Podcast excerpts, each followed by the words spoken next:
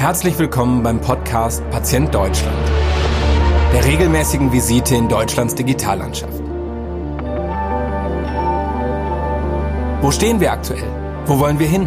Woran krankt es? Und was könnten wir erreichen, wenn wir uns endlich trauen, Innovation zuzulassen?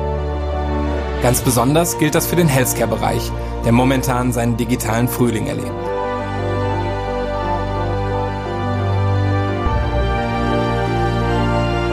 Mein Name ist Carsten Glied. Wir arbeiten mit unseren Unternehmen daran, die Welt durch clevere Digitalisierung und nachhaltig entwickelte Software jeden Tag ein Stück besser zu machen. Und jetzt legen wir das Stethoskop an. Viel Spaß beim Reinhorchen in diese Folge.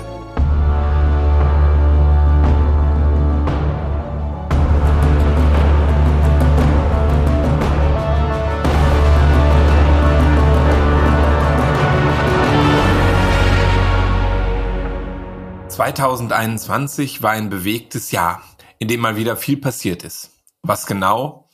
Das haben zahlreiche Jahresrückblicke in den vergangenen Wochen versucht zu fassen. Auch ich habe mir das Glück der ruhigen Weihnachtszeit nutzend Gedanken über die letzten zwölf Monate gemacht.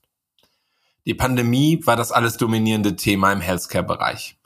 Nach der Bundestagswahl hat Karl Lauterbach Jens Spahn an der Spitze des Bundesgesundheitsministeriums abgelöst und Patient Deutschland ist nach kurzer Schaffenspause in die zweite Staffel gestartet. Auch ich möchte nochmal Bilanz ziehen und Prognosen für das nächste Jahr wagen. Vorher will ich aber eine Sache nicht versäumen. Vielen Dank an alle Gesprächspartnerinnen und Gesprächspartner, die 2021 in diesem Podcast zu Gast waren. Aus jeder Folge nehme ich spannende Einblicke mit, neue Sichtweisen, Denkanstöße und eine große Portion Inspiration. Und ich weiß es sehr zu schätzen, dass Sie und ihr euch Zeit für die Gespräche genommen habt. Herzlichen Dank auch an alle Hörerinnen und Hörer, die uns begleitet haben.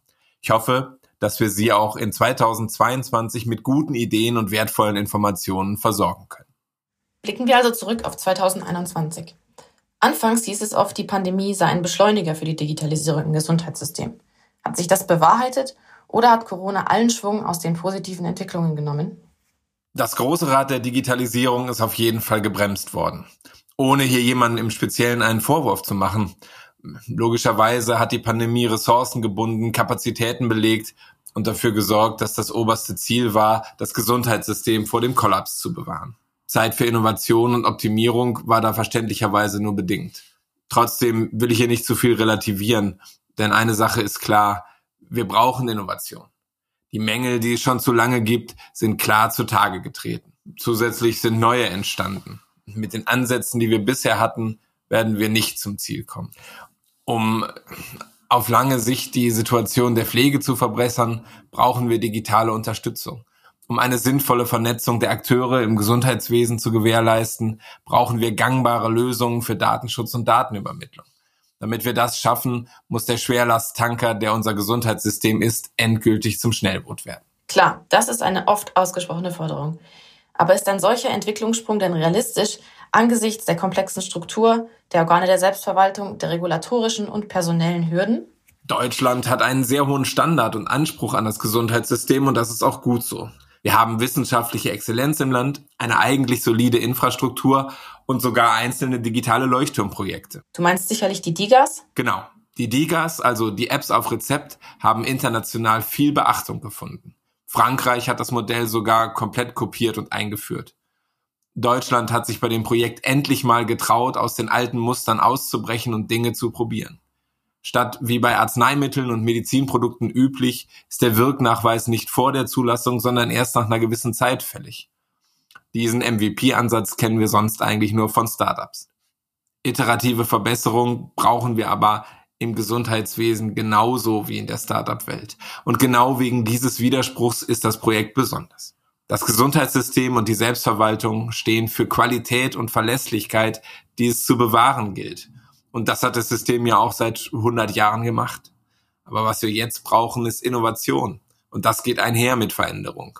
Dass dieser Spagat nicht leicht ist, leuchtet, glaube ich, jedem ein. Und trotzdem ist er wichtig. Große Aufgaben für die Entscheidungsträgerinnen und Entscheidungsträger. Apropos, Mit dem Wechsel von Jens Spahn zu Karl Lauterbach an der Spitze des Bundesgesundheitsministeriums wird sich einiges verändern. Schwerpunkte werden anders gesetzt und finanzielle Mittel neu verteilt werden. Was werden neben der Bekämpfung der Corona-Pandemie die größten Baustellen in 2022 sein? Jens Spahn hat sich, glaube ich, damals ein Thema gesucht, das er voranbringen wollte und mit dem er sich profilieren konnte.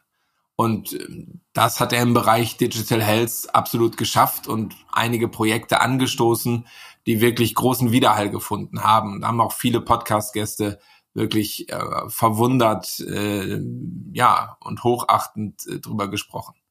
Nun ist mit Karl Lauterbach ein Mediziner an der Spitze des Gesundheitssystems, ein Epidemiologe mitten in der Pandemie, vermutlich eine sehr gute Wahl.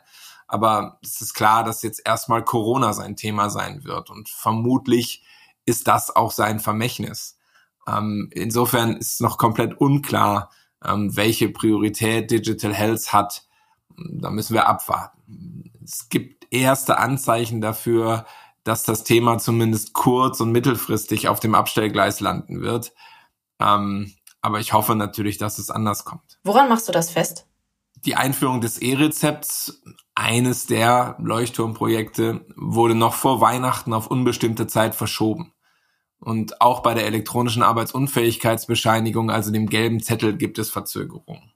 Die war eigentlich für den 1. Oktober 2021 geplant und äh, jetzt äh, startet das alles erst am, am 1. Juli.